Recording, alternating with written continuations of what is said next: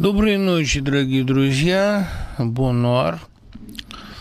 Это бон нюи, точнее. Бон нуар – это тоже любимый жанр. Но бон нюи. Значит, у нас есть много пожеланий на лекцию сегодня и много идей вполне, на мой взгляд, креативных. Мне пока нравятся два предложения из области литературы американской. Одно – касается Фулкнера, второе – Селлинджера. И довольно забавное предложение рассказать о «Мертвой зоне» Стивена Кинга, романе, который я очень давно не перечитывал, но очень хорошо помню, потому что Сэра Хезлет, моя любимая героиня из всего Стивена нашего короля – ну и, соответственно, много э, пожеланий по Юрию Казакову почему-то, но как раз вот Юрий Казаков не вызывает у меня особенных, э, так сказать, чувств. Я люблю у него, как и Мамлеев, один рассказ, а именно «Кабиасы». Ну и, конечно, «Во сне ты горько плакал», последний его рассказ, такой, можно сказать, лучший из поздних – но это отдельная тема, и э, Казаков, на мой взгляд, писатель э, при всем своем таланте недореализовавшийся. Он мог больше, но какого-то качественного скачка он не совершил, в отличие от Трифонова, который э, к 40 годам вдруг, так даже к 45, вдруг неожиданно набрел на свою манеру. Э, Казаков очень долго, как мне кажется, ходил под Буниным, э, в огромной степени преодолевал влияние Паустовского, его успешно преодолел. Но много было в нем э, разных интенций. Он действительно такой писатель, ну, как бы это попытка русского Шервуда Андерсона, как мне кажется, но а, мировоззрение его осталось, что ли, не то, что недосформированным, а не проявленным.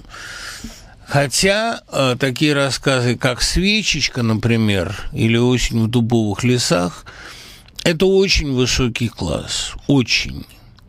Можно подумать, попытаться объяснить, каково было вот это таинственное мировоззрение, которое так и не заявило о себе и было ли оно. Но это мне надо поперечитывать, подумать, перечитать «Северный дневник» и так далее. Пока вот меня интересуют эти американцы. Хотя о Фолкнере мы уже довольно много говорили. Посмотрим. В прошлый раз вы назвали бессмысленным фильм «Чародеи», точнее, бездумной музыкальной комедией. Мне вот всегда нравились музыкальные фильмы с ненавязчивым сюжетом, где много песен, типа «Карнавальной ночи». Сюжет прост, песни отдельно, а, гусарская баллада, например, «Тень» с отличной песней. Как вы относитесь к фильму, в которых доминирует музыка? Да понимаете, э, советский мюзикл, особенно новогодний, особенно семидесятнический, ну, типа там «Мах, водевиль, водевиль», это прелестный самостоятельный жанр, но если мюзикл э, бродвейский бывает и трагическим, и философским, то это было, как правило, в России таким сугубо развлекательным жанром. Единственным исключением представляется мне вполне музыкальный, но глубокий и э, абсолютно диссидентский фильм Рязанова «О бедном гусаре замолвите слово», э, который немедленно лег на полку. В принципе же у меня ощущение, что мюзикл жанр не российский, все время он уходит как-то э, в такое абсолютно развлекательное шоу, почему-то как-то не монтируется трагический мюзикл, ну, типа Оливера или типа танцующий в темноте, с русской драматургией. Невозможно сделать мюзикл, в котором бы поднимались э, трагические, драматические проблемы. Не знаю почему. Может быть, потому что в России э, все-таки слишком серьезно относятся к классическому наследию. Не знаю, не понимаю. Большинство музыкальных фильмов, которые я видел, мне нравились именно как прелестные безделушки. Я говорю о советской э, и постсоветской продукции. А что касается советских, там, ну и постсоветских а, мюзиклов серьезных, таких как «Юнон и Авось», то это не мюзикл, а опера. Вот здесь огромная есть разница. Именно рок-опера, равно как и «Звезда и смерть» Хакина Мурьета или «Литургия оглашенных» – это совершенно другой жанр. И вот как раз рок-оперы Рыбникова мне представляются гениальными абсолютно. Я не видел, к сожалению, в э, постсоветском кинематографе ни одного сколько-нибудь удачного мюзикла. Некоторые исключения составляют стиляги, которые, на мой взгляд, испорчены финалом. Настоящий финал был бы, когда главный герой в одиночестве, когда все ушли со сцены, продолжает играть, потому что самый упертый – это и есть переубежденный э, комсомолец, который ненавидел стиляк, который э, переродился под действием любви и оказался более упертым стилягой и более упертым саксофонистом, чем все эти дети богатых родителей или девушки их спутницы, ищущие легкой любви. Потому что, понимаете, вот в нем, в том герое, во всяком случае, каким его играет Антон Шагин, и в самом Антоне Шагине, насколько я его знаю, есть эта упертость, есть эта готовность идти до конца, которой нет ни в ком из них, потому что он пролетарий, и пролетарий, ставший стилягой, конечно, пойдет до конца. Вот это был бы финал. А это все их шествие по Москве в цветных одеждах, это какой-то, по-моему, совершенный компромисс. Но Тодоровскому виднее, у него было свое представление о той эмоции, которую он хочет набрать. Я не могу себе представить сегодня на современном э, советском, постсоветском материале, ни один серьезный музыкальный спектакль. Шахматы это тоже, при, при том, что это великолепный спектакль с потрясающей адаптацией Иващенко, поэтической, это не наше. Эм, я не очень себе представляю, о чем можно написать российский мюзикл сегодня. Кто мог бы за это взяться и о чем он мог бы быть. А, ну, как-то сегодняшняя советская русская жизнь, она, по выражению Блока, чудовищно не музыкальна. Помните, как говорил Блок Чуковскому? Неужели вы не слышите, что все звуки прекратились? А... Как вы считаете, хорошо ли удалось Урсулику и Пояркову справиться с прозой Юлиана Семенова и поставить сериал «Исаев»? Друг мой, ну что справляться с прозой Юлиана Семенова? Проза Юлиана Семенова стилистически абсолютно нейтральна и даже до некоторой степени суконна.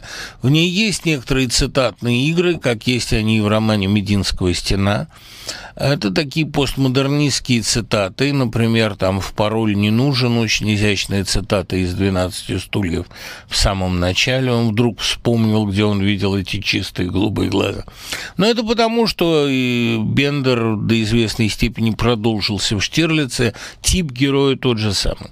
Но вообще-то с прозой Юлиана Семенова справляться милое дело, именно поэтому он был весь практически экранизирован. Он очень киногеничен, а, стилистически абсолютно нейтрален, чтобы не сказать примитивен, да и вообще его сочинения, они имеют характер, мне кажется, довольно плоский, такой одномерный.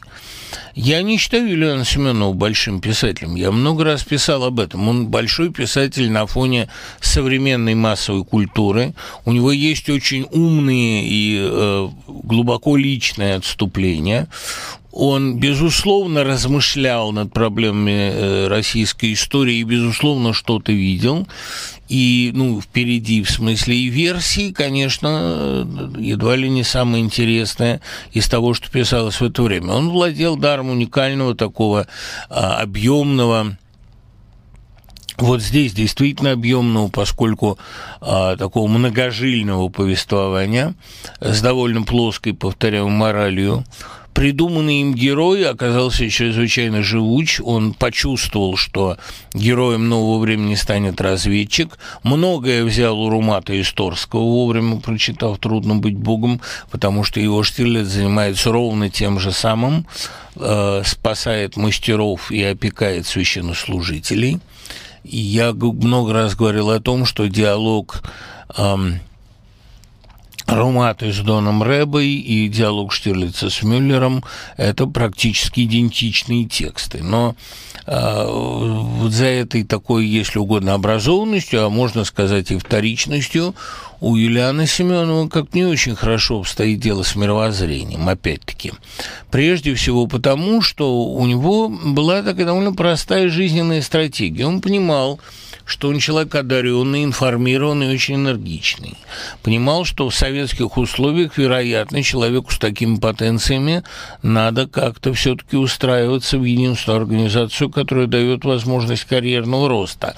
Поэтому он сделал свой выбор очень рано, э, быстро подался в KGB, конечно, не в качестве штатного сотрудника, но в качестве, скажем так, исполнителя оперативных заказов, с этой работой хорошо справлялся быстро, э, иногда за три недели, как пресс-центр или, например, ТАСС уполномочен заявить, выполнял оперативные задания. Наверное, помогал, как и Виктор Луи, решать интеллигенции какие-то вопросы, то есть служил своеобразным мостом между интеллигенцией и спецслужбами, но при этом, конечно, говорить о каких-то его литературных тонкостях и о том, что его проза э, нуждается в специальной киноадаптации, по-моему, это абсолютное, так сказать, преувеличение. Какие поэты, писатели, режиссеры нравились Сергею Колтакову? Ну, любимой пьесой Колтакова был Пергюнт Ипсона. Он всегда мечтал его поставить. Ипсона вообще он ценил довольно высоко. Он любил э, фантастику разных лет. Он, кстати, очень любил Трифонова, высоко его ценил. Из классики, разумеется, Чехова, тоже он ставил довольно высоко, Шоу и Пристли из драматургии, и у нас с ним была общая любимая пьеса Шекспира «Троил и Кресида», хотя он очень любил, конечно, свой моноспектакль по Гамлету, очень удачный, но э, помимо Гамлета, это уж общее место, ему нравились вот черные комедии – а кто ему нравился из современной прозы и поэзии, затрудняюсь сказать, но он сам писал очень хорошие стихи и замечательно, кстати говоря, их пел. Как развивались бы события «Острова сокровищ», если бы роман был написан в России? Например, они отправляются искать сокровища на Сахалин. Кому бы симпатизировал читатель? Выжили ли бы герои? А они бы приехали на Сахалин, и оказалось бы, что там нет никакого клада, разумеется. А, такая великая обманка. Но в процессе этого поиска, поиска этого клада они поняли бы нечто такое, нечто большее, чем клад. Все плохие люди отсеялись бы и погибли, а, все хорошие поженились бы там на каких-то местных жительницах. Ведь в России, понимаете, в чем главная особенность русского сюжета с поиском клада? Клад оказывается всегда иллюзорен, ну, возьмите «Ларец Марии Медичи», замечательный роман Еремея Парнова, в основе которого уже лежит схема, впоследствии эксплуатируемая всеми кодами да Винчи и прочими подражаниями, да, и разгадка средневековой тайны, а, в процессе которой оказывается, что остров, хранящий Грааль, только что ушел под воду. Звезды солгали, игра не кончилась. Потрясающая фраза, финальная, обыгранная в романе. Но что касается Клада, он исчез, но процесс поиска клада оказался самоценен. В процессе герои многое узнали, кто-то влюбился, кто-то женился. Я бы как раз вот на этом и построил сюжет, потому что всякий клад разочаровывает, когда он найден, а процесс его поиска обогащает по-настоящему. Это русская такая главная идея. И, кстати, любопытно, что это такой русский стержневой сюжет. В процессе строительства карьеры, в процессе достижения э, каких-то низких целей герои саморазрушаются. Наиболее наглядный пример здесь э, фантастическая повесть Веллера «Карьера в никуда», а, и, э, кстати говоря, очень сильная, где герой в процессе своего карьерного роста постепенно исчезает, сходит на нет э, в, в плане роста э, физического. А второй сюжет – это когда Э, в поисках некой награды герои обретают награду друг в друге. Добродетель сама себе награда. А, потому что в России все материальное слишком легко отобрать. Понимаете? Поэтому сокровища ищутся не на земле, а на небе.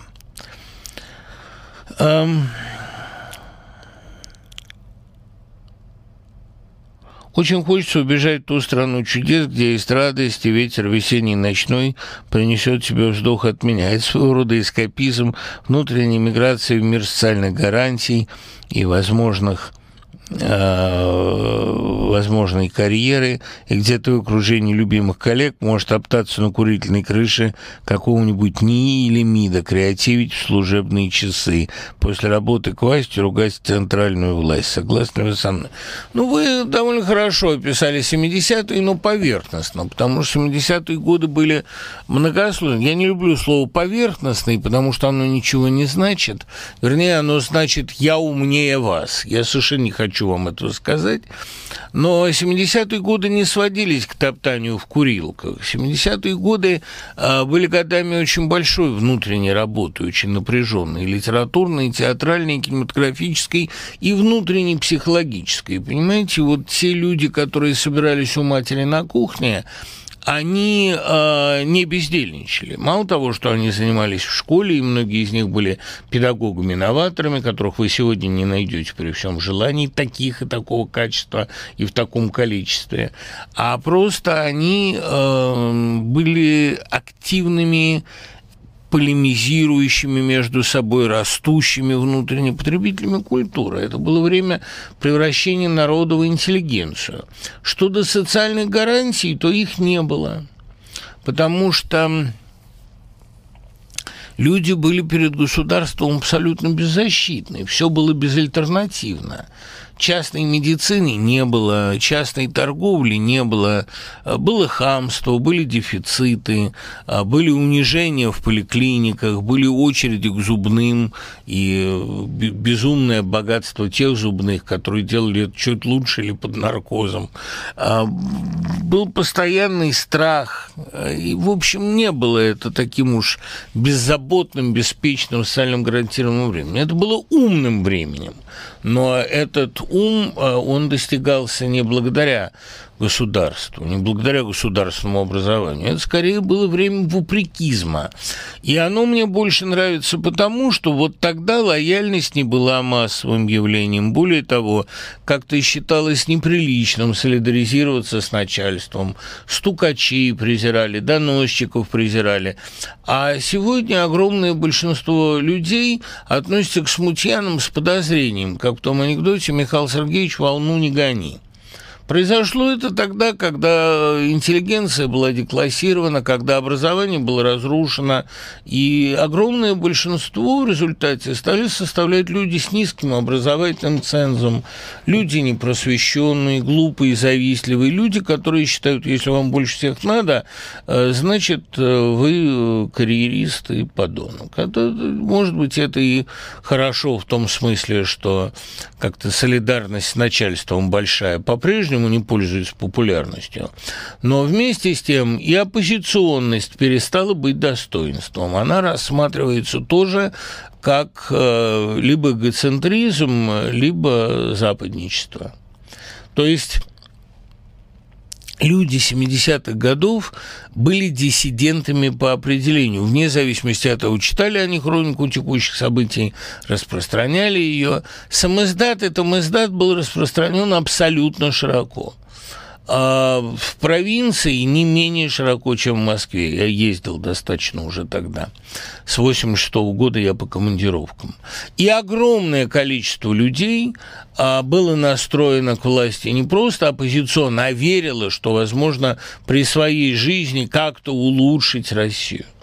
Сегодня э, уверенность в том, что нынешнее положение России оптимально и абы не хуже, только вот не тревожьте нас, спящих на краю пропасти, а то мы скатимся туда, сегодня это убеждение распространено повсеместно, и инертность очень сильна. Сегодня Россия так, такой инертный газ – а тогда это было время как раз людей довольно неглупых и социально активных. Вот, собственно, за что я его люблю, а вовсе не за уют безделья, который господствовал в некоторых НИИ.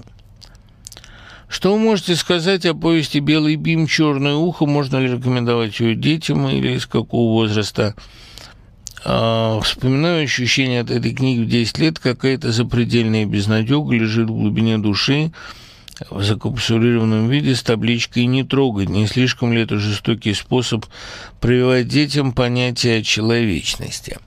Так видите ли, эм, Троепольский, начнем уже, так сказать, э, от яиц следы, э, Троепольский э, очень э, серьезный сатирик, начинавший в 60-е годы печатавшийся в «Новом мире» у Твардовского, писатель, ну уж «Белый бим» появился в почвенническом современнике, а вообще-то Троепольский э, совсем не почвенник. Троепольский писатель, э, ну, автор «Чернозема», «Чернозем» такой довольно как раз конъюнктурный роман, не конъюнктурный, советский, а, а вот эти его записки про Прохора 18 это довольно такое веселое было чтение. Он очеркист класса Овечкина, как мне кажется, и он писатель довольно глубокий. Э, Воронеж не зря им так гордится. И «Белый бим, черное ухо» – это самое известное, но далеко не самое совершенное его произведение.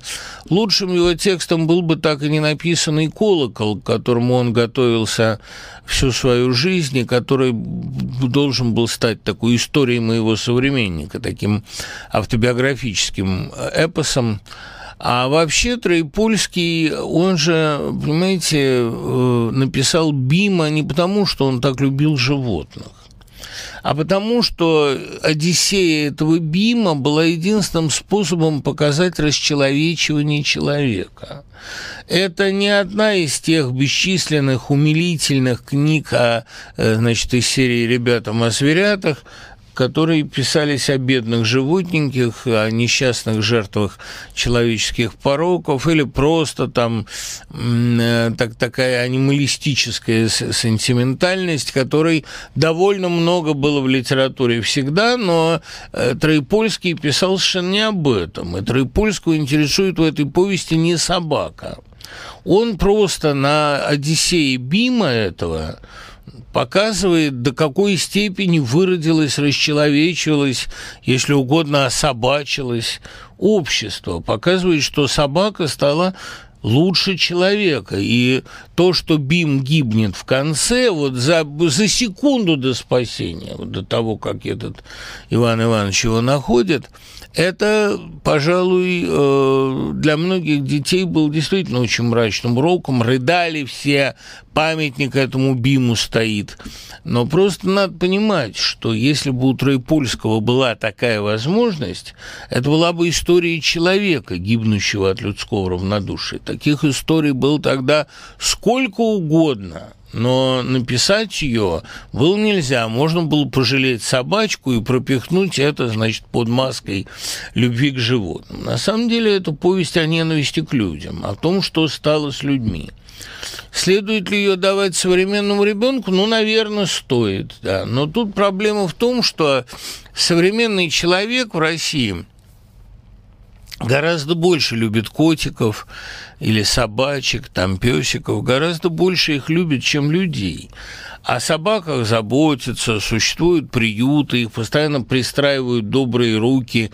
Этим полон интернет, которого тогда не было. А э, сейчас, собственно,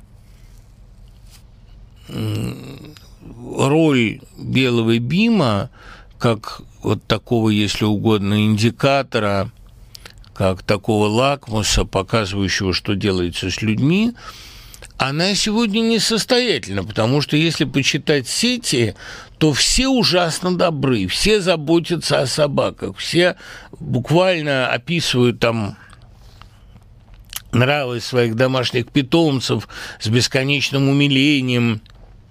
Появляются сатирические зарисовки о том, как котик в своих лапках держит всю семью, как он, разлегшись, повелевает хозяевами, о песиках пронзительные истории, выгуливая песика, увидел то-то и то-то. Все ужасно, так сказать, животнолюбивы, такой анимализм царствует, но люди при этом друг другу глубочайшим образом отвратительны, и это совершенно в порядке вещей. Так что наступила следующая стадия после белого бима, когда белому биму пропасть никак не дадут, а вот Иван Ивановича забьют ногами, стоит ему не так посмотреть или что-нибудь не так сказать. Между прочим, очень актуальна была бы сегодня повесть о человеке, который вот ну, глазами собаки или вообще без собаки, ну, о человеке, который вопрос, ну, вот заболел одинокий старик, как там, собственно, в повести и написано, и как его перепихивают с рук на руки, и никто не хочет им заниматься. Вот такая повесть, мне кажется, могла бы иметь сегодня серьезный успех. Но люди как-то боятся больших страстей, как-то они боятся трогать тему больных стариков, например. Да может и противно просто. Или, или боятся трогать тему больных детей, потому что она приватизирована благотворителями, а благотворители, на мой взгляд, довольно безвкусно пишут. Ну, просто слишком страшно касаться каких-то вещей, да. Вот, например, такая книга, как «Виноваты звезды», она не может в России быть написана, потому что любовь больных детей э, это вызовет либо совершенную чернуху, либо, э, наоборот, дикое слюнтяйство. А вот написать веселую повесть об инвалидах никто не в состоянии. Хотя, поверьте мне, Инвалиды смеются над собой, рассказывают анекдоты довольно черные и вообще не любят, когда с ними щущукают. Я помню, когда к нам приехал на Новый год э, поиграть и пожрать заодно ансамбль овощи из одного детдома, где э, дети инвалиды. А, одно то, что они назвали свой ансамбль овощи, там у них девочка-редиска хромающая, да, там мальчик огурец. Ну, это вообще было круто. Вот это было крутое выступление. Они полчаса играли, это пользовалось зрительским успехом огромным.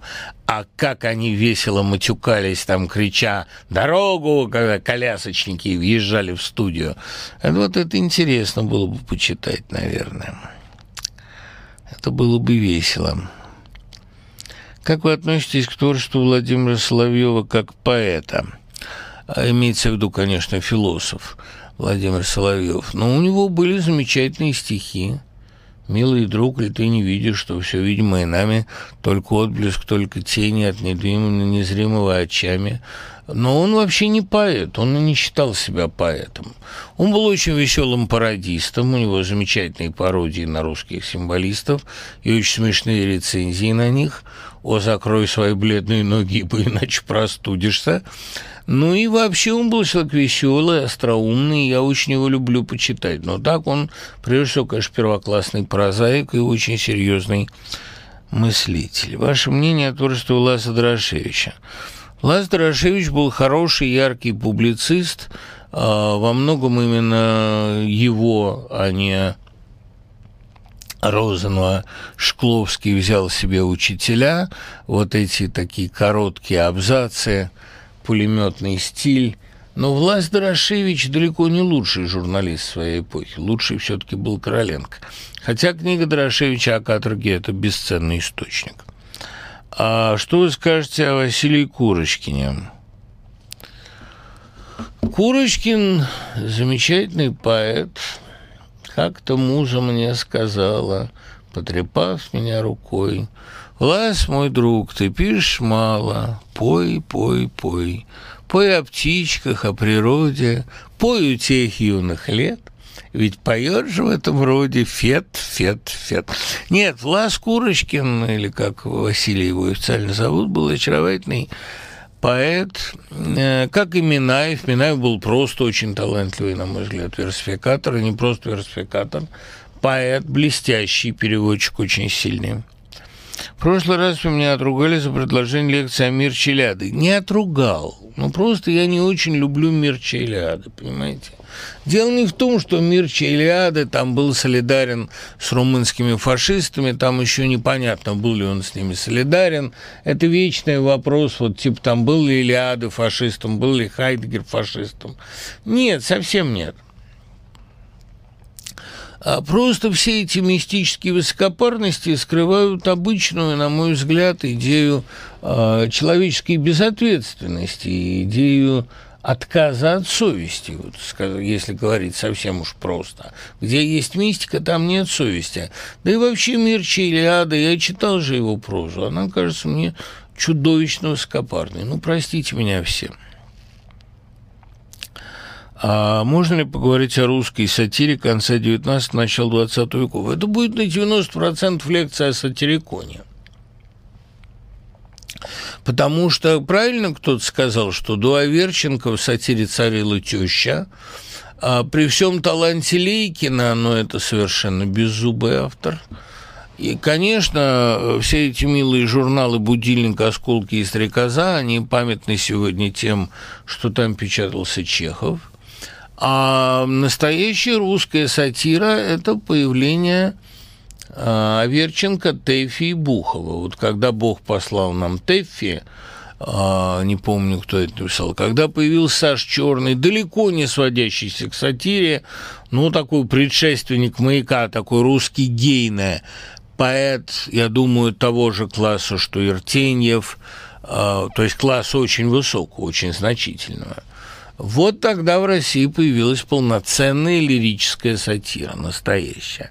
А, и уж, конечно, э, сатирикон и новый сатирикон – это образцовые сатирические журналы. Это, не говоря уже о всемирной истории, сочиненной сатириконцами, о кругосветном путешествии сатириконцев – нет, это великий опыт. Об этом можно было бы читать действительно довольно серьезную лекцию, но сначала надо оговориться, какова морфология этой сатиры, каковы ее, грубо говоря, приемы, а, каковы вот те способы остранения, к которым они прибегают еще до всякого Шкловского. Это, а, каким образом Тэфи владеет своей тайной смеющихся слов. Это стилистический феномен скорее, хотя, безусловно, если бы не было пятого года и взрыва сатирической публицистики, то ни журналистики, то не было бы и сатириконцев. Конечно, сатирикон – явление политическое, но прежде всего это явление стилистическое. Вот о, о сатириконе говорить гораздо интереснее, веселее, чем о Мирче Илиаде, но это, опять-таки, надо их э, серьезно перечитать. Понимаете, ведь сатира сатирикона, она онтологическая. Это э, высмеивание мирового абсурда абсурда, довольно а, яркое. Это некоторые пролегомены уже к абориутскому мировоззрению, когда все вообще рассматривается без привычного ореола, без флера привычных ассоциаций, а именно вот как есть. Это довольно любопытно. Я бы, может быть, э, э, попробовал как-то разобраться со стилистикой сатириконцев, но опять-таки они надо помнить, что они все очень разные.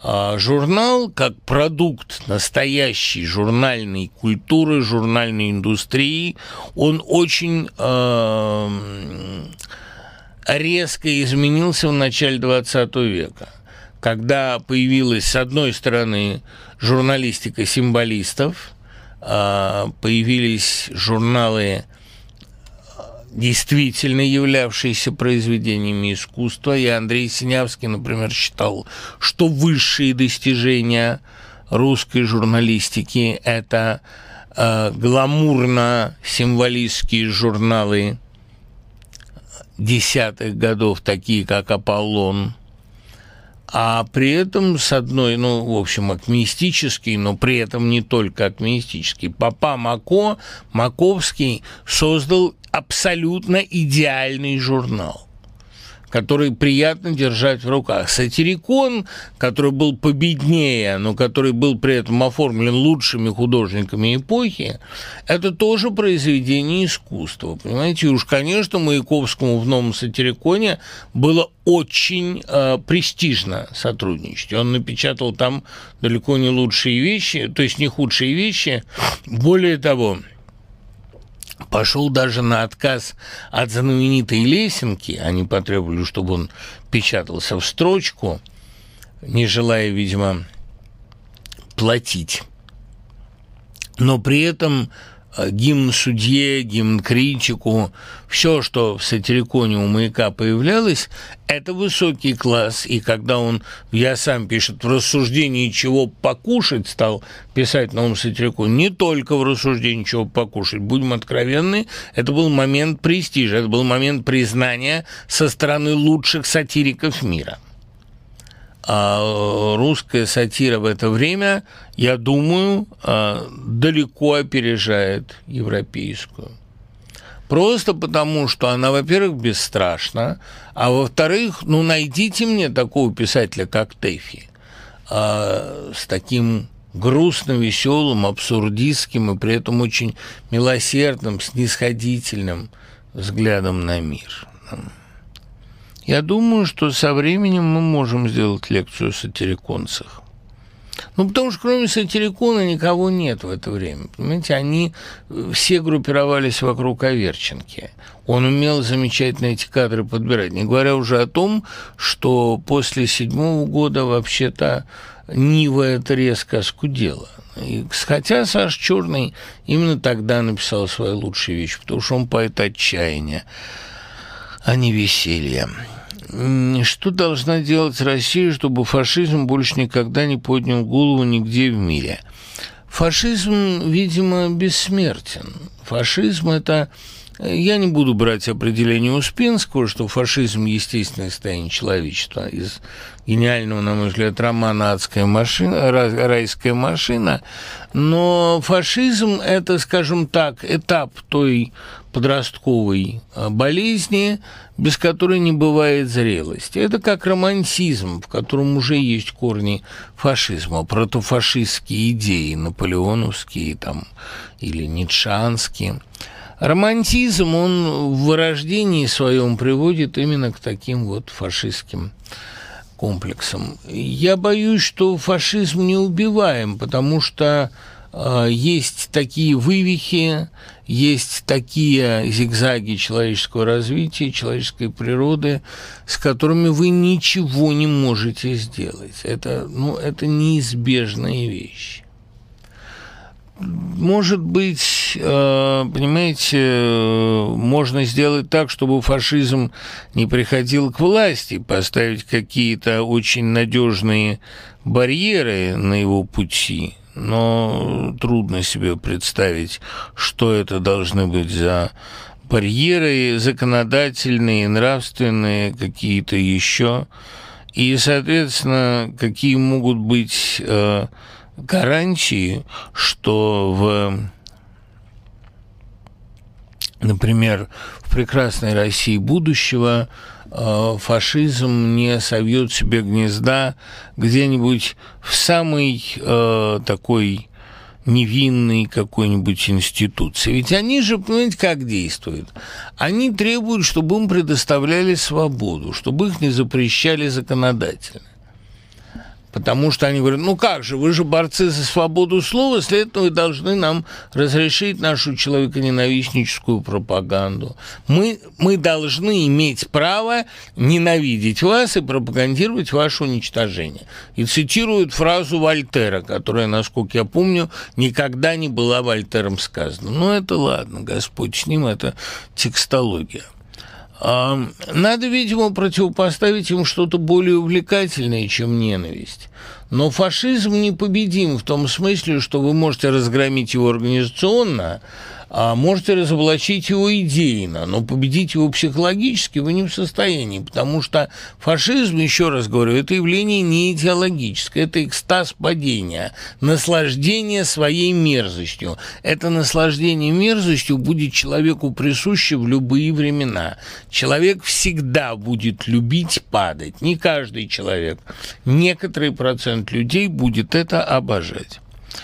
Не могу определить в своем отношении к Ленину. С одной стороны, освобождение творческой энергии народа, с другой, зачем было уничтожать интеллигенцию, дворянство, частную собственность, расстреливать детей. А, Миш, на этот вопрос Россия пытается ответить уже очень многие годы. И с Петром она не может определиться. Я ничего не могу сказать. Вам придется самому. Самому придется вам отыскивать вектор вашего отношения к Ленину. А, я вам своего не могу ни, навязать, ни объяснить. Да и вообще, мне кажется, хватит. Вы попробуйте к Путину выработать отношения для начала. Мне кажется, для вас это более актуально. К тому же эта фигура гораздо менее, э, если угодно, сложная, более однозначная. И эта ее однозначность, она в каком-то смысле позитивна к нему гораздо проще выработать отношения. Вот вы этим и займитесь. А Ленин, он как-нибудь э, получит оценку истории, да, собственно, уже ее получил.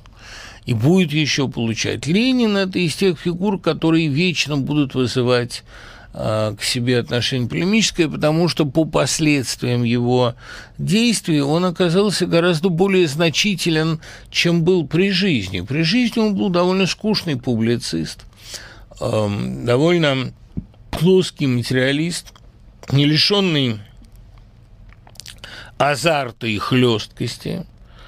Но так вышло, что он э, в контексте русской истории стал рассматриваться как Петр. Вот занял нишу Петра.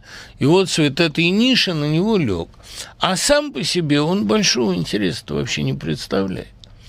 Хотя он, безусловно, был талантливее, чем подавляющее большинство современных ему политиков. И э, тактик был очень талантлив. В чем заключаются недостатки современной поэзии и прозы? Стас, главный недостаток ее – это страх прикоснуться к главным проблемам, к онтологии, к смыслу жизни, к ключевым проблемам бытия – Сегодня я не вижу людей, которые бы осмеливались говорить о главном в литературе. Они либо решают какие-то десятистепенные проблемы, а, либо уходят глубоко в историю, либо увлекаются увлекательностью, простите за тавтологию. А мне кажется, что серьезный разговор о серьезных вещах сегодня в литературе не ведется – это одна из причин, по которой э, вот э, роман «Истребитель» написан в предельно зашифрованном виде. Но боюсь, что к нему уже приложимы слова Михаила Львовского.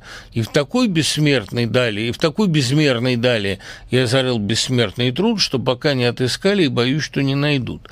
То есть у меня есть сильное подозрение, что эта книга будет прочитана как очередной экзерсис на темы, э, так сказать, э, ну, если угодно, эффективности рабского труда. Хотя эта книга не об этом. Я просто очень боюсь, что некоторые там, э, там и сям разбросанные намеки, они не будут считаны. Но это может быть и к лучшему.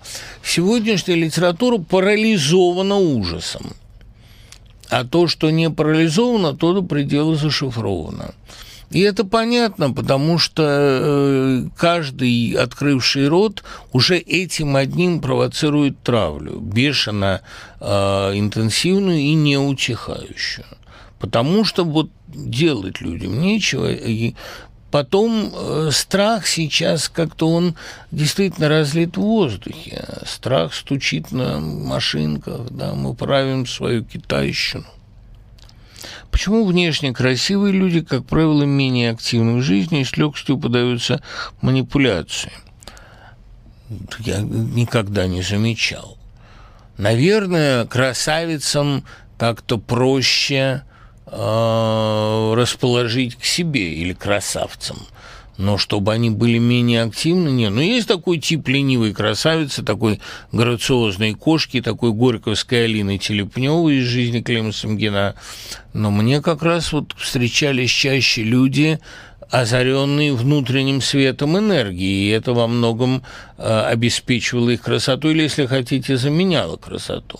Бывают, конечно, люди, которые так берегут свою внешность, так холят ее и лелеют, что боятся лишний раз пошевелиться, но это, это не красота, это конфетность, если угодно. А как вообще коррелирует внешность и талант? Гитлер, Ленин, Савин, Сталин, Наполеон, сами знаете кто. Ну, знаете, э, одно могу сказать безусловно. Никаких порожденных предрасположенностей, никаких, если угодно, связей между красотой и успехом изначально нет – но пребывание во власти человека уродует, конечно, уродует и психологически, и внешне. А, просто появляются сначала скошенные от постоянного вранья глаза, иногда затравленность, иногда озлобленность. Масса есть вполне миловидных людей, которые в процессе э, превращения в абсолютных диктаторов становились бог знает чем я не видел ни одного человека, который бы похорошел от долгого пребывания во власти. Эм, ток-шоу, где швыряются словесным дерьмом, впервые запатентованы в России, причем полстраны с интересом, затаив дыхание, наблюдают, как участники купаются в дерьме. Нет, не думаю, что в России. Думаю, что это международное явление. Но другое дело, что, конечно, Россия, а, как, как во многом, здесь, не будучи пионером, стала чемпионом, пошла во многом дальше изобретателей. Думаю, что таких ток-шоу, как сегодня в России, нигде в мире просто нет.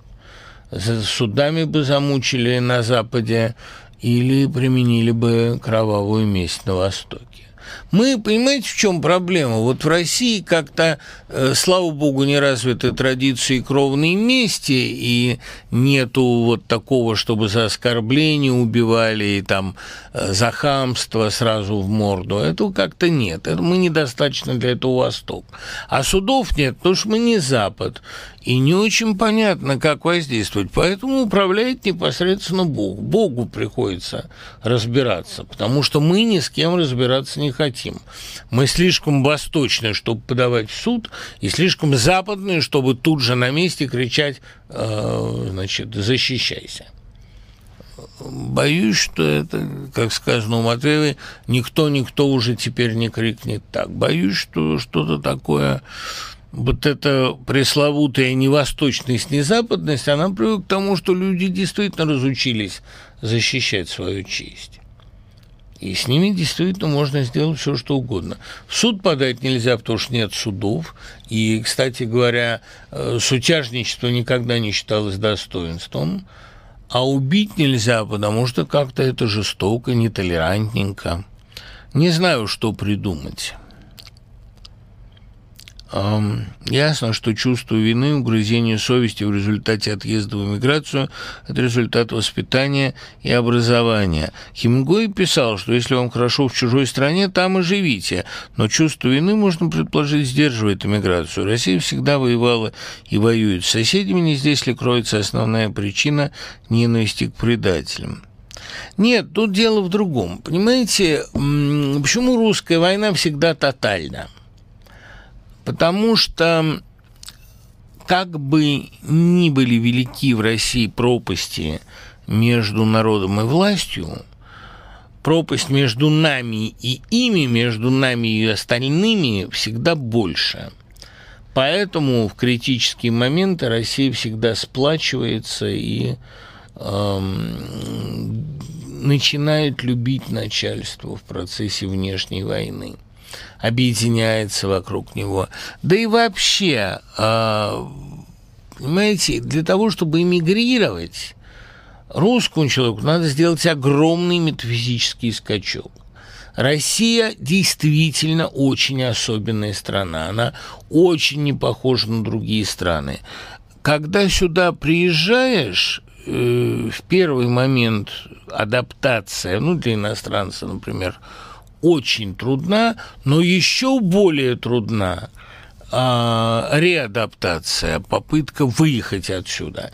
Здесь прилипаешь как-то очень сильно и вообще присасываешься. И у меня есть чувство такое, что отъезд из России, миграция а, это шаг гораздо более решительный, радикальный, такой drastical, по-английски говоря, нежели э, переезд, скажем, из Германии в Штаты или из Ирландии в Англию, или даже из Африки там куда-нибудь в Париж. Россия предполагает совершенно особенную систему отношений. Это отдельная вселенная. Поэтому иммигрант, он, да, рвет э, слишком многие связи и чувствует себя виноватым.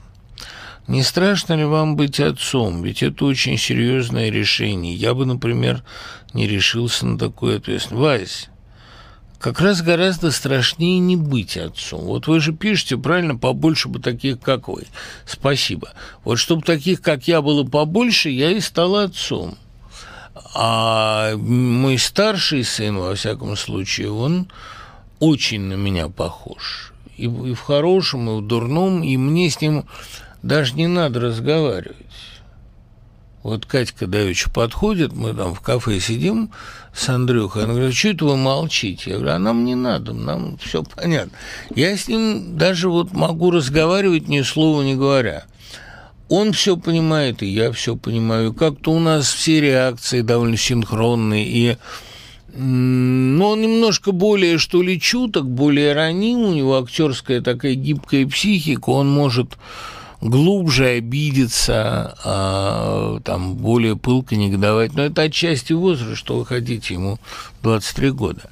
Но э, вот, не, на, наоборот, быть отцом скорее чрезвычайно приятно. Я вот не, не разделяю борхесовской ненависти к эротике и зеркалам, потому что они умножают сущности. Наоборот, мне кажется, что чем эм, чем ближе к вам сын или дочь, тем вам проще, тем как-то вам менее одиноко, тем, тем проще вам вместе решать какие-то проблемы, делать ремонт в доме, ездить в гости. Не знаю, я очень люблю общаться со своими. И у меня есть такое чувство, что вообще, вообще быть отцом – это единственный способ борьбы со страхом смерти, который нам доступен. Ну, помимо стихов, конечно, потому что когда пишешь стихи, тебе так хорошо, что смерть тебя не заботит. Ну, для человека, для которого бессмертие души, в общем, более или менее признанный факт. Э, страх смерти не так адекватен, но не так актуален. Но все равно видеть свое продолжение в детях – это очень здорово. Как сказал мне однажды в интервью тот же Валер Тодоровский, выпить с сыном – большое счастье. Вот с этим я согласен абсолютно. Не так давно исследователи обнаружили артефакты, указывающие на то, что пирамиды построены отнюдь не рабами, а наемными рабочими умельцами. Первым об этом писал Геродот. Рабский труд не мог создать чудеса света. Может, и мог, а может, и не мог. Солженицын и Шаламов писали, что в России рабский труд был эффективен. Он может называться сколь угодно неэффективным, но на коротких дистанциях зло эффективным. Существуют ли сегодня народы, склонные к рабской покорности, находящие в рабстве и в стокгольмском синдроме единственную радость существования? Нет, ну что, ну как вы могли подумать? Конечно, нет! Да и никогда не существовали. Насущнейшей потребностью человека является свобода, вдохновение и творческий труд. А люди, которые маршируют с криком «можем повторить и мы всем покажем», это не говорит не рабское чувство, а патриотизм. Исключительно только патриотизм. Услышимся через пять минут. Продолжаем разговор. Вы обещали дать анализ рассказа Кавки «Шакалы и арабы». Хорошо бы еще услышать анализ рассказа «Сельский врач».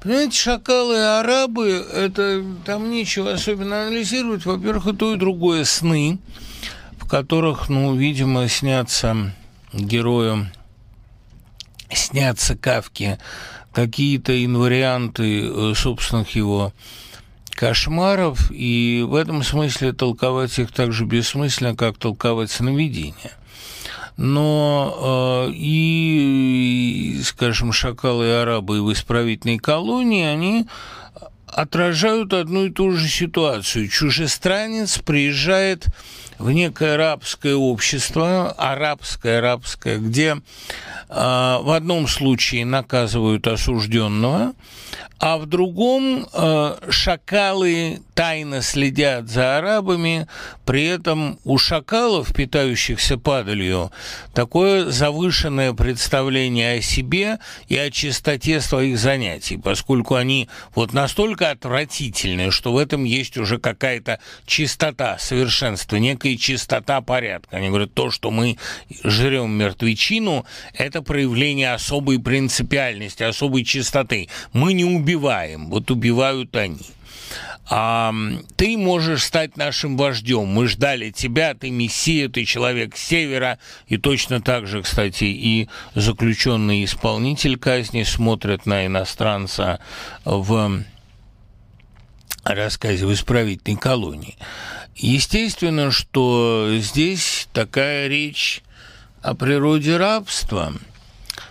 А, рабы Э, мечтают об освобождении, но продолжают питаться падалью. И когда араб кидает тушу верблюда шакалом, они впиваются в нее не в силах а, оторваться, а он еще их бичом при этом а, воспитывает, и они, хотя и разбегаются от бича, но не могут отказаться от падали, от трупа.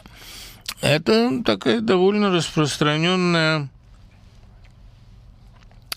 метафора. Единственное, что здесь может сделать чужеземец или, если угодно, человек другой породы, это поспешно бежать что и делает чужеземец в рассказе в исправительной колонии, хотя и э, заключенный э, солдат пытаются увязаться за ним, после того, как офицера уже эта машина уничтожила, э, пытаются увязаться за ним, но э, он презрительно их оставляет, потому что э, единственное, что можно сделать в этой ситуации, это сбежать, и правильно. Мне просто очень любопытно, читал ли Кавка, в принципе, знакомый с русской литературой, рассказ Куприна «Механическое правосудие» из которого, собственно, и выросла вот вся идея его машины наказаний.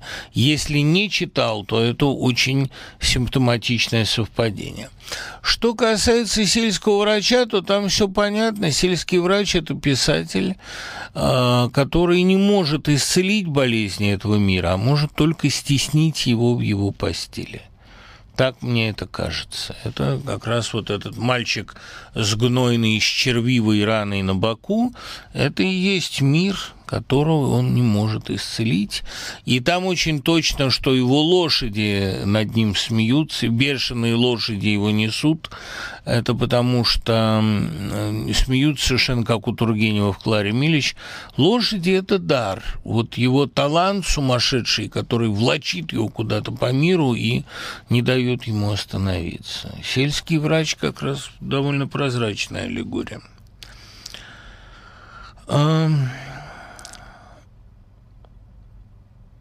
Почему в русской литературе так поздно появляются детективы? А в русской литературе все поздно появляется. В русской литературе э, светская вообще драматургия, э, проза, поэзия появляются тогда, когда на Западе они уже достигли риска. А, БГ, я помню, говорил мне, что для него высшее проявление российского музыкального авангарда – это звук ему. Я никогда этого не понимал, но всегда уважал. А, являлись ли братья Вайнер мастерами слога? Да нет, они не ставили себе, понимаете, такой задачи. Они писали очень динамично, но э, сказать, что они какие-то стилисты утонченные, да нет – Наоборот, мне кажется, их талант в том, что они писали строго и увлекательно. Почему патриоты, в отличие от либералов, так остро реагируют на слова. Вот это важный вопрос, потому что вербальная культура, она вообще очень консервативна. Она верит сказанному слову больше, чем сделанному делу. Это то, что говорит перед смертью Базаров. Да? назовут дураком и не прибьют, он и огорчается, да, похвалят и денег не дадут, он и счастлив. Мне кажется, что э, вербальная культура в России – она имеет такую компенсаторную природу, такой это ресентимент немножко. Но я говорил уже о том, что, скажем, в поэзии Бродского э, стихи выступают компенсацией любовной неудачи. Не только в «Пьяцца Матеи», но и почти во всей его любовной лирике. Да, вот ты такая, зато я умею писать стихи. И этим я тебе мщу. Да? Пока есть горле влага, etc. Мне кажется, что э, это довольно скудная компенсация, и главное, что это довольно э, вредоносная позиция, потому что все компенсировать словами, это значит э, просто переваливать решение проблемы на слова. Вот то, что сказано, то, что названо, то и побеждено. Нет, это далеко не так. И, как мы видим, никакая социальная сатира, даже разрешенные, никакие вербальные разоблачения, даже разрешенные, они никоим образом не решают проблему. Более того, объекты сатиры первыми над нею хохочут. Так что э, такая пресловутая вербальность русской культуры, она кажется мне подменой деятельности. Конечно, приятно быть самой читающей в мире страной, но хорошо при этом иногда еще что-нибудь действовать, делать. Вчера один начитанный европеец поинтересовался у меня, какие самые смешные произведения русской литературы я бы ему порекомендовал – я вспомнил «Москву и петушки». «Москва и петушки» совсем не смешное произведение. Там есть очень смешные места, но, конечно, Ильфа и Петрова, разумеется, конечно, Тэфи, конечно, Аверченко. Э, кстати говоря, очень смешны были ранние филитоны Катаева, не зря Ильф и Петров его считали своим учителем. А некоторые, кстати говоря, э, смешные вещи есть у Булгакова – хотя он филитонов писать не любил и считал это разменом таким, но уж во всяком случае «Собачье сердце» – это великолепная сатира. А из 60-х годов некоторые вещи Аксенова, конечно. Прежде всего «Затоваренная бочкотара», такой гениальный стилистический эксперимент. А, ну, русский юмор, э, он черный.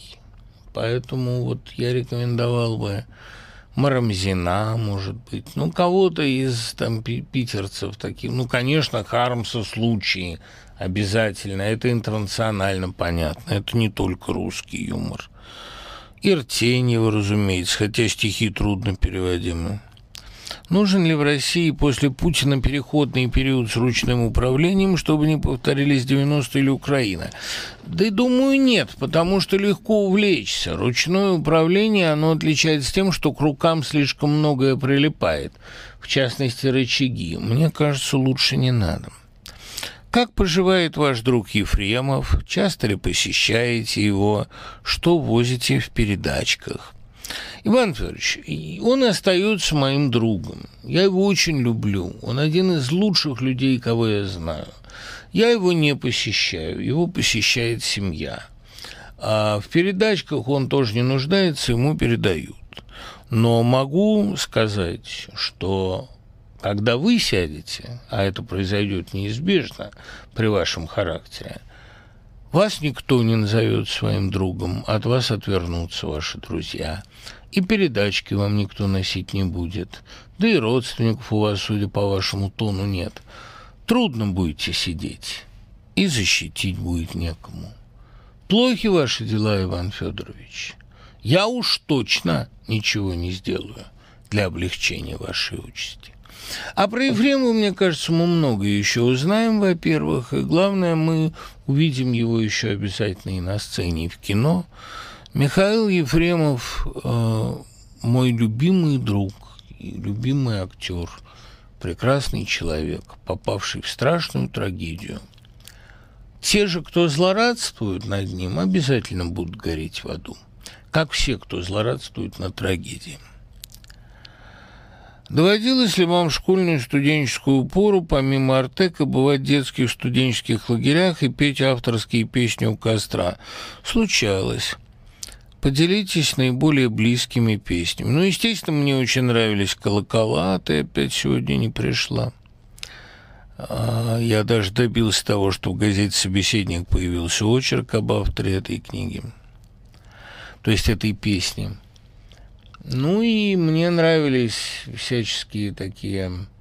Ну, из авторских, понимаете, авторские мне нравились все.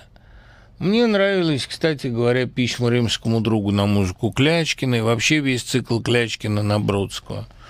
Мне чрезвычайно нравились всякие э, милые такие бессмысленные вещи, типа «хотел бы я иметь котенку», да много чего. Господи, я столько их помню.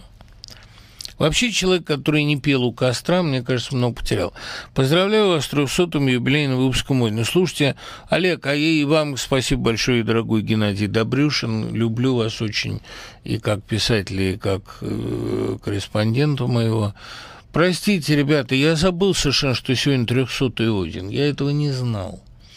Ну, как-то лучше не отслеживать такие вещи, потому что Господи помилуй, 300 Одинов, мама дорогая, это же 20, а иногда они были по 3 часа, это же 20 суток непрерывного, как бы это сказать, вещания. Ой, ребята, простите. Ну, спасибо, спасибо вам большое.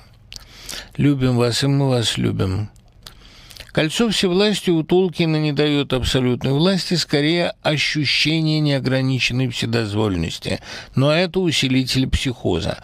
Кольцо с камнем у Роулинг тоже стирает границу между жизнью и смертью, и оба они порабощают владельца. Нет, конечно, у Роулинг это реверанс в сторону перстень Марвела Мракса, это, конечно, реверанс в сторону Толкина, тут и говорить нечего.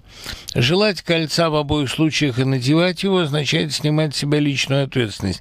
Кольцо лишает не то чтобы ответственности, оно лишает совести. Это да, это безусловно. Можно ли сказать, что дары смерти вообще обкрадывают жизнь, отнимают у человека нечто крайне значимое? Ну нет, так широко-то я бы не сказал, Олег. Все-таки мантия-невидимка очень полезная вещь, бузинная палка тоже – они э, не обкрадывают. Они, конечно, ставят более серьезные моральные ограничения перед вами. Это да.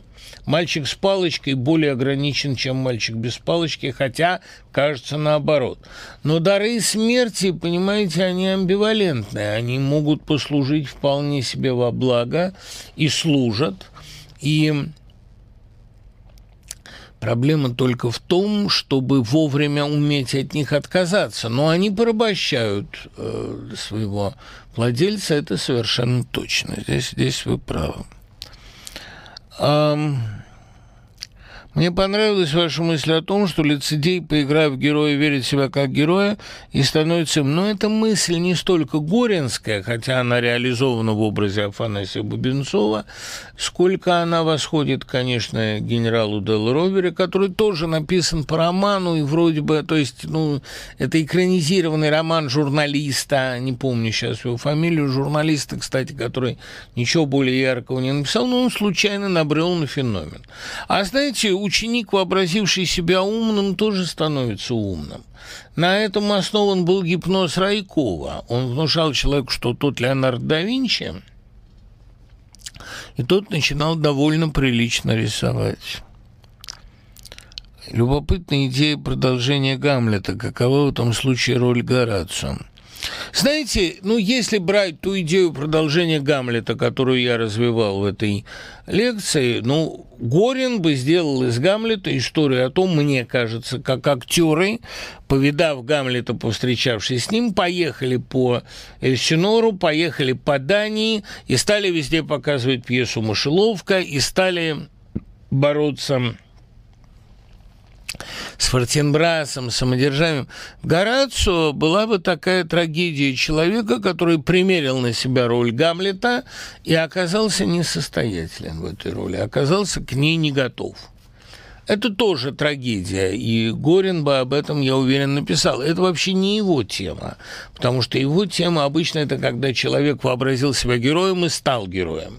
А вот с Горацио была бы идея, как обычный дюжинный малый, малый, не обладая ни талантом Гамлета, ни остроумием Гамлета, ни внутренней драмой Гамлета, пытается играть Гамлета, и у него не получается. Он слишком он для этого простой. Если бы Горацио был на месте Гамлета, он спокойно и без комплексов убил бы Клавдия.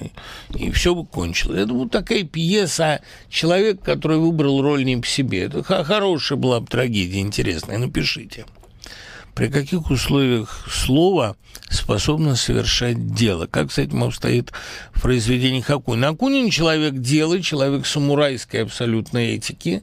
Я же говорю, на него Япония повлияла больше, чем э, Англия. И мне кажется, ну, потому что он в Японию попал молодым. Поэтому мне кажется, что э, как раз вот у него ресентимента нет. У него слово не является эквивалентом дела – Хорошее слово тоже дело нет. А слова поэта есть уже его, суть его дела. Нет, это другое. Акунин – человек действия, безусловно, создатель нескольких универсальных действующих героев. Исполнилось 590 лет со дня рождения Виона. Можно ли о нем несколько слов? Почему его так любили в Союзе? Ну, в Союзе его любили, потому что в Союзе вообще любят баллады. Баллада – это наш жанр. А, полюбили его, собственно, со времени авторской песни ее расцвета. Много для его популяризации сделал Оренбург, еще больше Павел Антокольский, автор лучшей драмы в стихах, написанной по-русски. Я говорю о Франсуа Вийоне. Не беру сейчас пушкинские маленькие трагедии, а они вне конкуренции.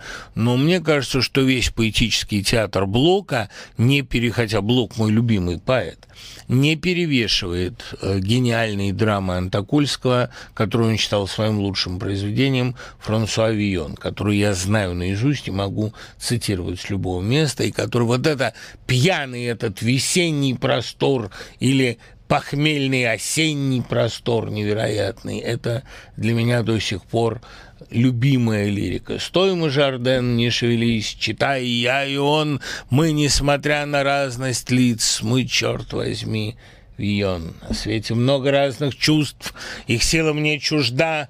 Я с тобой распрощусь, как мне велит нужда, без оправданий, без вранья, без всякой доброты. Спи крепко, молодость моя. Я все сказал. А ты? Это когда, помните, он увидел э, повешенного с табличкой «Вион», увидел как бы себя, за него приняли другого. И он произносит к нему этот монолог. Господи, как я люблю эту пьесу как бы я хотел ее где угодно поставить. Сейчас мне уже, конечно, Виона не сыграть по возрасту. Сейчас мне только монах Мажарден, которого роль я тоже помню люблю. Но дайте мне кто-нибудь, ведь у кого-нибудь наверняка есть такая возможность, дайте мне возможность поставить Франсуа Виона. Это будет Гениальный поэтический спектакль. Моей заслуги режиссерской там не будет никакой. Просто перенести на сцену эти великие стихи. Неужели мы никогда э, до этой постановки не доживем? Ведь он это писал для сцены. И она невероятно сценична. Там такие диалоги. Не, ну что ребят. Обожаю эту вещь. Вот как-нибудь, кстати, наверное, я сделаю в прямой речи вечер, где буду читать Франсуа Вийона. А почему она была, ну, в смысле, Антокольскую, Франсуа Виона и девушку Франсуа Виона, там две пьесы. А что касается, братцы, этого самого популярности Виона, тут печальные вещи. Понимаете, э, конечно, э, Акуджава лукавил, когда говорил, что молитва Франсуа Вийона э, – это упоминание Вийона ради публикации. Конечно, нет. Это вполне конкретная вещь. Мелодия была сначала написана на поздравление Антокольскому, которое он спел на его день рождения. «Здравствуйте, Павел Григорьевич», а потом вот и от вечной петли спасен в море, вглядывается с мачты вор Франсуа Вион. Он а, потом на эту мелодию написал свои новые стихи, посвященные действительно жене, Господи мой Боже, зеленоглазый мой. Но в основе этого текста лежит баллада «Истин наизнанку», баллада поэтического состязания в Блуа, то есть антиномичность авторской личности. Она вся и построена на антиномиях таких, там, умному дай голову, плешивому дай, это, трусливому дай, плешивому дай коня, это по Фрейду, трусливому дай коня, дай шлюму денег и не забудь про меня. Это очень э, вионовские слова, потому что антиномичность человеческой натуры, вот я всеми принята, изгнан отовсюду, она главная вионовская тема, внутренняя противоречивость, истины наизнанку. А, мне из людей всего понятнее тот, кто глубицу орном зовет а, ну и так далее. И тут, впоследствии у Тарковского, это же я больше мертвецов о смерти знаю. Вот и, боже мой, какой-то мотылек, как девочка смеется надо мной. Это не очень хорошая черта. Для Виона это было источником его внутренней драмы, а без внутренней драмы нет стихов. Вион, конечно, очень страдал от того, что он школяр, ученый, мыслитель, великий поэт и при этом вор, гонимый всеми а, и над ручьем он от жажды умирает, потому что весь, вся его жизнь состоит из таких противоречий. Кстати, лучший перевод, мне кажется, ряшинцевский. Ну и вот, а, э, кстати, для пьесы Юлии Эдлиса «Жажда над ручьем», которую я тоже очень высоко ценю, ну и вот, а э, антиномичность русского интеллигента в том, что я все понимаю, ничего не делаю, я люблю правду и на каждом шагу лгу, я люблю одну, а сплю с другой и так далее. Эта антиномичность хороша в лирике, особенно у Виона, но совершенно мерзительно в быту.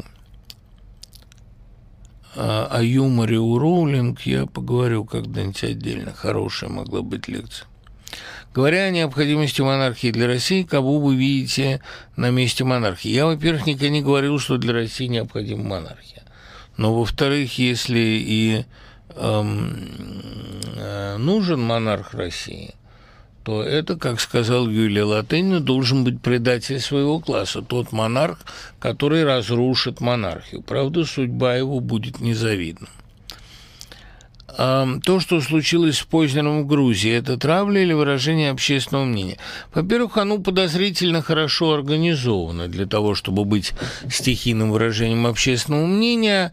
А во-вторых, э, как бы предмет травли и масштаб ее, по-моему, совершенно несоотносимы. И в-третьих, я очень не люблю национальное самолюбование и национальное самомнение. Это травля Э, вот совсем не по тому поводу, прав Познер, которая заслуживает ответа и внимания. К вам в гости прилетел человек, человек к нему можно относиться по-разному, но человек весьма значительный и интересный. Вы можете быть не согласны с его мнением. Долг гостеприимства заключается в том, чтобы его принять и, может быть, переубедить но никак не в том, чтобы устраивать под окнами его отеля манифестацию типа «Познер go home» в Amazon. Вы как-то сказали, что многие ваши знакомые женились по Веллеру и посоветовали прочитать его рассказ «Покоритель сердец». Не покоритель, а разбиватель, это очень важно. Я это сделал, но меня посетило чувство что я не хочу так себя вести с девушками, это слишком похоже на подглядывание. Там буквально описывает ситуацию моего расставания с девушкой, которую я очень любил, и это стало моей главной ошибкой, как казалось, вот в чем вопрос. Можно ли в итоге найти такую, с которой не нужно пользоваться стратегиями? Мирон, во-первых, да, во-первых, можно – Потому что любовь не требует стратегии, любовь не слушает приказов, любовь не хочет правил и так далее. Во-вторых, э, рассказ Веллера, рассказ как раз о том, как э, такого покорителя-разбивателя сломала его стратегия, как при встрече с настоящей любовью он оказался ее раздавлен. Прикладные советы Веллера э, психологические, они всегда очень точны не те, которые там приводятся в рассказе, потому что в рассказе, ну, обычный такой катехизис курортного соблазнителя, довольно примитивный, и э, он как раз там развенчивается. А просто Веллер, как э, такой ну, прикладной психолог, он сторонник сильных мер, э, сильных впечатлений и парадоксальных шагов. И все шаги, которые мне в разное время Веллер подсказывал, я не буду сейчас в это погружаться, потому что это слишком личное. Но вот тот план, который он однажды для меня разработал, он был гениальный, просто гениальный. Понимаете, это был лучший из его ненаписанных рассказов. Если бы мне случилось этот план осуществить с начала до конца, то, конечно, все получилось бы и быстрее, и эффектнее. А у меня, может быть, и слава богу, у меня не хватило духу вот так это сделать, как он это написал. Все все равно потом получилось. Веллер, кстати, очень на меня разозлился, сказал, все, я больше я тобой руководить не буду никогда. Но все равно потом руководил. Просто э, он так красиво придумал, что это я вот понял, не хватает у меня э, духу и силы это осуществить. Я иначе сделал но все равно я ему страшно благодарен, потому что это был психологический шедевр – Многие же, понимаете, Веллера воспринимают как такого геополитика или там защитника белых ценностей, или автора потенциального романа «Остров белых», из которого он напечатал, по-моему, очень смешную главу. А вот, кстати, Веллер один из немногих авторов, который может меня довести до самого искреннего хохта. Но э, я помню, как я балладу о нами не читал, вот рекомендуйте вашему другу иностранцу. Я сам один дома читал и покатывался на наедине с собой просто. И все мы же обычно смеемся все-таки в расчете на некую публичность. А здесь, ну, просто я покатывался катался по дивану. А, но э, Веллер на самом деле он писатель прежде всего, и он очень тонкий и очень глубокий психолог. Его книга про майора Звягина – это не руководство к действию. Это жестокий эксперимент. Это обжигает небо, конечно. Это книжечка э, такая провокативная, здорово. Но это гроссмейстерская книжка. Она очень тщательно придумана. Там каждая деталь имеет огромную нагрузку. И его психологические эксперименты, которые он ставит иногда над людьми, для их же блага, тоже такие довольно звягинские, они предпринимаются только тогда, когда другого выхода нет, когда, как сказано у Валерия Попова, я последний посредник между вашей дочкой и Богом, поэтому я вот сделаю так-то. А, Веллер прибегает к ситуациям только тогда, когда он последний, действительно, когда вот больше никто не спасет. Такие чуды шахматные. И многие советы, которые он давал в жизни, оказывались, знаете, как сложный, парадоксальный, рискованный медицинский ход. Он же сын врача, и в нем это очень сидит. Военного врача, причем такого сторонника радикальных мер. Я до сих пор с восхищением вспоминаю, как он тогда мне а, просто вот... Это был готовый великолепный сюжет. Вообще я скучаю очень по Виллеру. Давно он что-то не появлялся. Как можно заставить освободить Навального из тюрьмы? Знаете, знал бы, заставил бы. Неужели Россия до сих пор текстоцентрична? Да, увы. Я бы не сказал, что она текстоцентрична. Она текстозаменительна, она текстори-сентиментальна. Вот это, пожалуй, верно. Поздравляю с трехсотым, я вас. Занимались ли вы намеренно развитием когнитивных навыков, восприятия и техники медитации? Техникой медитации никогда, а развитием когнитивных навыков занимаюсь постоянно. То есть пытаюсь вместить то, что происходит вокруг, и не могу. Чем вы объясняете такую жестокость со стороны Кремля по отношению к Навальному? Соотношением масштабов. Осознанием, насколько Навальный масштабнее нынешнего Кремля – заседающих там людей. Они, понимаете, ну вот сама фигура Пескова с его практически перманентным заявлением «это не является нашей компетенцией», у него есть два э, модуса поведения. Ну, как вот у э, органчика было «разорю и не потерплю», так у него это не является компетенцией Кремля, и это не соответствует действительности. Первое – правда, второе – ложь. Но это не важно. Просто Кремль весь по совокупности, неважно, сколько он там ворует, мне это никогда не было интересно но по человеческой значимости, по интеллекту, по юмору. Блистательный юмор Навального, который превращается на глазах в юмор висельника, и юмор Кремля, который всегда был юмором подворотни, понимаете, да? А между висельником и гопником разница очень существенная, мы ее видим. А это соотношение, которое, конечно, их бесит. Ну, как можно глядя на Навального и сравнивая его с собой, не взбеситься. Мы-то с вами люди не самые глупые, и то завидуем. Хотя в случае Навального завидовать особо нечего, но нечему в смысле положения, но в смысле человеческих качеств. Конечно, это грандиозное явление Навальный. Когда мы смотрим сейчас на него, ужасно грустно ужасно грустно. Поэтому, конечно, они не могут ему простить того, что он не он. Зачем она не ты? Они вот этой ненавистью и признаются в своей трезвой объективной самооценке.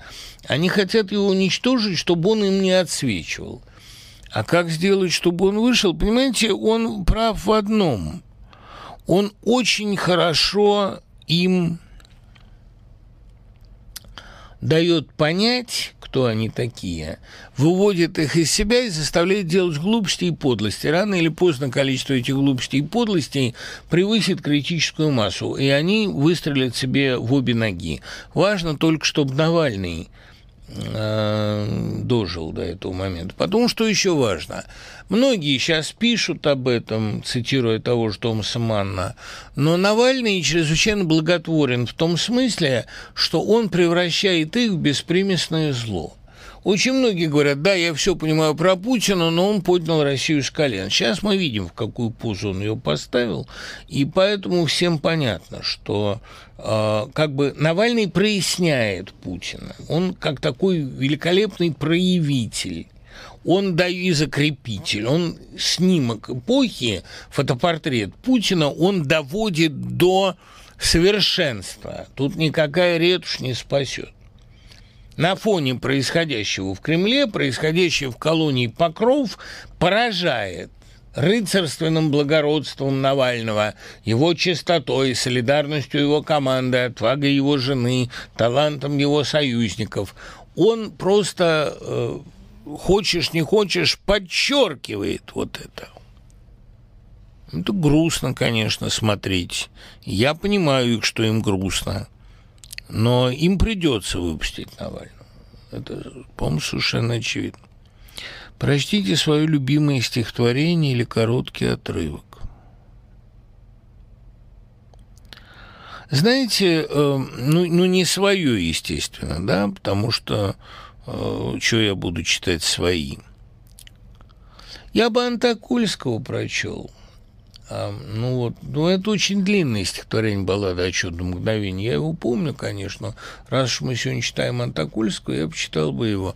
Ну, хотите, я Луговского вам прочту, это еще короче. Над родиной качаются весенние звезды, Реки взрываются, любимая моя, Грачи ремонтируют черные гнезда, И мы еще живы, любимая моя. И мы еще живы, и мы еще молоды, и берут меня в солдаты, любимая моя. И если ты не сдохнешь от голода и холода, мы еще увидимся, любимая моя. К советской границе меня посылают, но мы еще посмотрим, любимая моя. И если полковник меня не расстреляет, мы еще увидимся, любимая моя. Я понятия не имею, о чем эти стихи, какая коллизия в них имеется в виду. Они напечатаны в одном сборнике Луговского в 1935, кажется, году. Потом их включил Погодин в свою драму «Сонет Петрарки», а потом я, грешный, включил их в эвакуатора. Ну, просто потому, что мне Слепакова их прочла, и я пришел в такой экстаз от этого произведения. Господи, Величество, о чем же это может быть? Ну, мы так подумали, что речь идет о КВЖД, об инциденте на КВЖД, там, о Харбине. Ну, ясно, что он иммигрант, что он русский с границы, и к советской границе меня посылают, если полковник меня не расстреляет. Но как-то трудно определить исторические. Но, понимаете, за одну строчку над Родиной качать качаются весенние звезды, уже можно отдать значительную часть советской лирики. Не, это гениально совершенно. Даешь три часа. Ребята, я сам хочу, ну что ж делать? Бергсон писал, природа с такой же легкостью создает глаз, как я поднимаю руку. Смогут ли люди открыть более легкие и приятные способы познания, чем интеллект? Да и массу, пожалуйста, секс. Хотя секс тоже имеет к интеллекту некое отношение. Но, знаете, понюхать весенний воздух или не весенний, любой, это тоже способ познания. И тактильные, всякие тактильные э, способы познания. Да, там, я читал где-то, что поцелуй тоже имеет некую биоинформативную функцию, что мы что-то там такое на биохимическом уровне понимаем. Думать так для меня было бы мучительно, но вообще мне кажется, что есть масса таких способов познания помимо рассудка. Вы антипрививочник или пропрививочник? Я яростный прививочник, и я привился и горжусь. А о чем ваше стихотворение «Проект закрыт». А там в этом стихотворении сначала есть еще одно четверостишее – Исчерпаны любые парадигмы, благое зло слилось со злым добром, все проявления стали пародийны, включая пытку, праздник и погром. Да, оно, по-моему, совершенно понятное стихотворение. Оно было полностью прочитано в эфире у Скалов, почти полностью. Да, проект закрыт, все могут быть свободны, но не хотят. Там я даже слишком подробно его разъяснял. Сочинил я его в восьмом году в Италии, там поехала большая делегация нашей э, литературы, большой книги. И в Вероне я его сочинил как-то минут за пять, что ли. Как и все хорошее, это было сделано быстро. Какие художники успокаивают современную панику? Меня художники никогда не успокаивали. Я художник, я человек слишком вербального мышления – но так некоторых хорошо успокаивает Климт, некоторых Мунк, некоторых Левитан. Кто сегодня имеет право называться глубинным народом? Помилуйте, Тоня, ну кто вам сказал, что это право? Это скорее постыдная какая-то обязанность, но это никак не привилегия. Глубинным народом называют себя те, кому на все плевать. Это такая инертная масса. Но мне этот термин кажется довольно унизительным. А имеет ли в действительности место разделение на патриотов и либералов, то есть врагов народа? Имеет место разделение на, я уже об этом много раз говорил, на прокладку и крылышки. Есть левое крылышко 5%, правое крылышко 5% и 90% массы, которая э, живет по принципу «там погляди».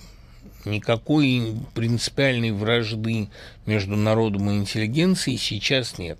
В 70-е она была. Были гопники, были интеллигенты.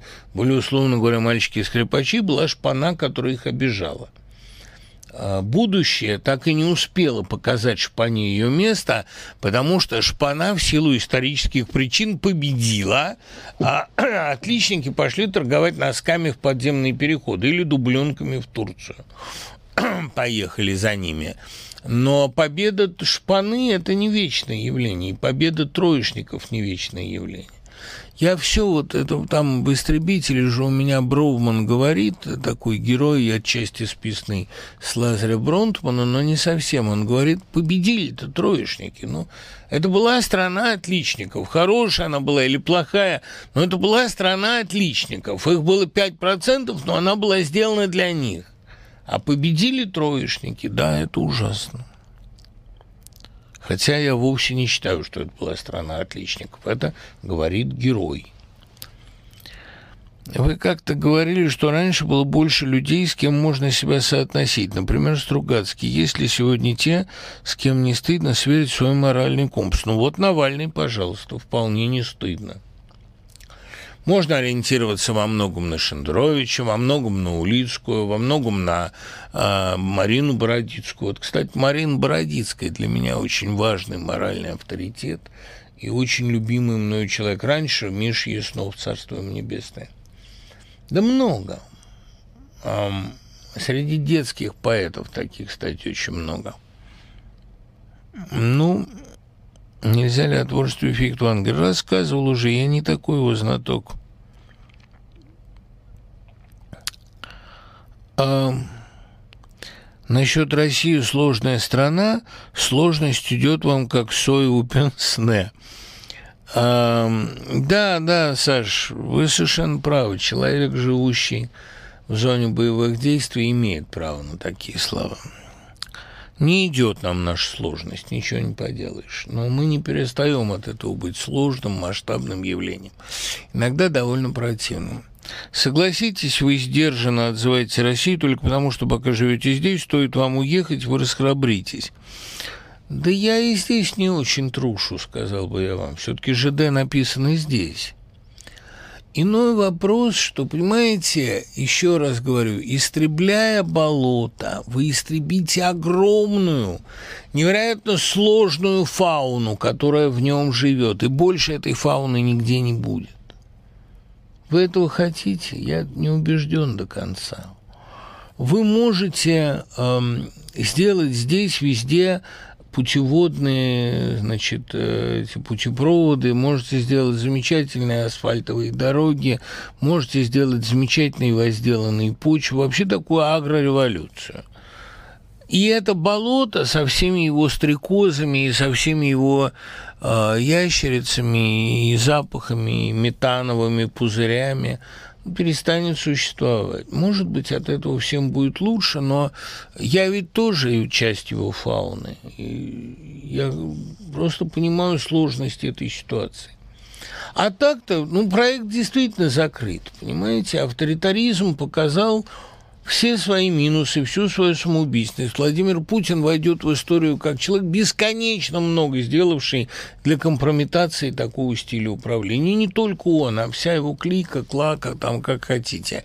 Вся эта публика сделала бесконечно много для того, и за это им будет памятник когда-нибудь золотой, что больше так править нельзя и жить так нельзя. Они доведут это до абсурда, не сомневайтесь они сделают так, что э, все сегодняшние политические штампы, инициативы, доносительства, э, молодежные организации лоялистского и сервилистского типа, все это, плюс вся эта фразеология насчет глубинного народа, будет помещена в паноптикум. Это будет, это очевидно. Проект закрыт, уже тут ничего к этому не добавишь, кроме возможного уничтожения мира. Это могло быть мощным восклицательным знаком, но надеюсь, что этого не произойдет. Вот и все, понимаете.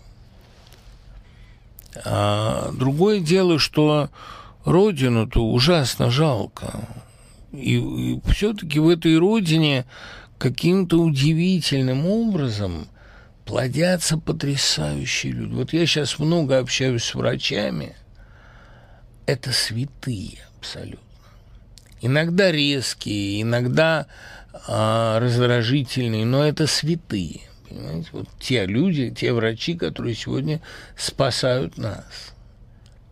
Я писал вот сейчас недавно про прививки, про все дела. Это это какое-то вот волшебство, что они еще остались. Вообще поразительно, что Россия при такой гнилой сегодня общественной атмосфере продолжает плодить удивительных людей. Может быть, потому что сбывается моя теория, что на людей действует чистота порядка, а не вектор.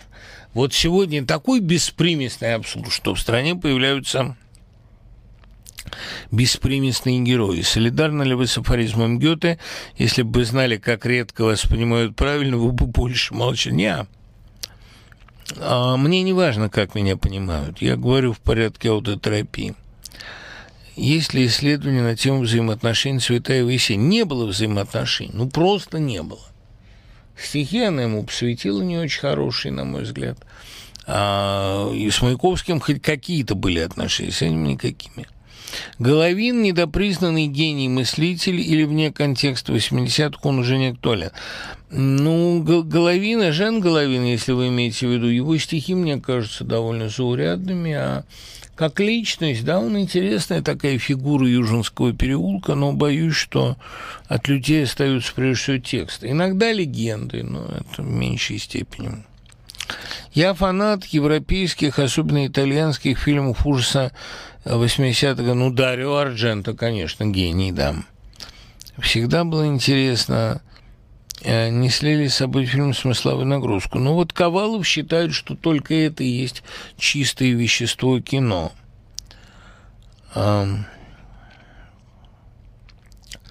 Чем Яга Надаром Голоблишвили похож на его граф Клёс? Тем, что это Надар Голоблишвили. Больше абсолютно ничем. Голоблишвили вообще не, не играл злодеев.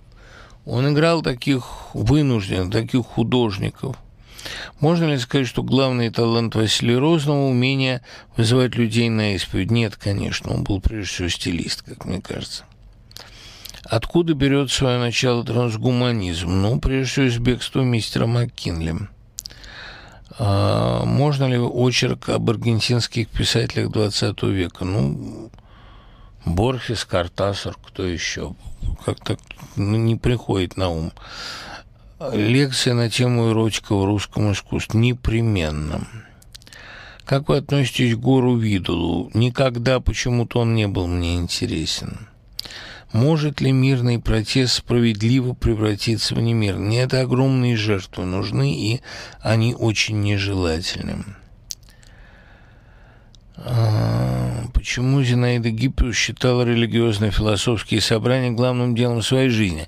Она считала главным делом своей жизни стирание границ между религиозной и светской культурой и возвращение России классического богословия, дискуссионного, диспутирующего, а, неортодоксального богословия. Не в том смысле, что не православного, а в том, что чуждого традиции, ломающего традицию апостасийности, да, вот этой подчинения власти, богословия свободного. Она считала бы это своей главной задачей.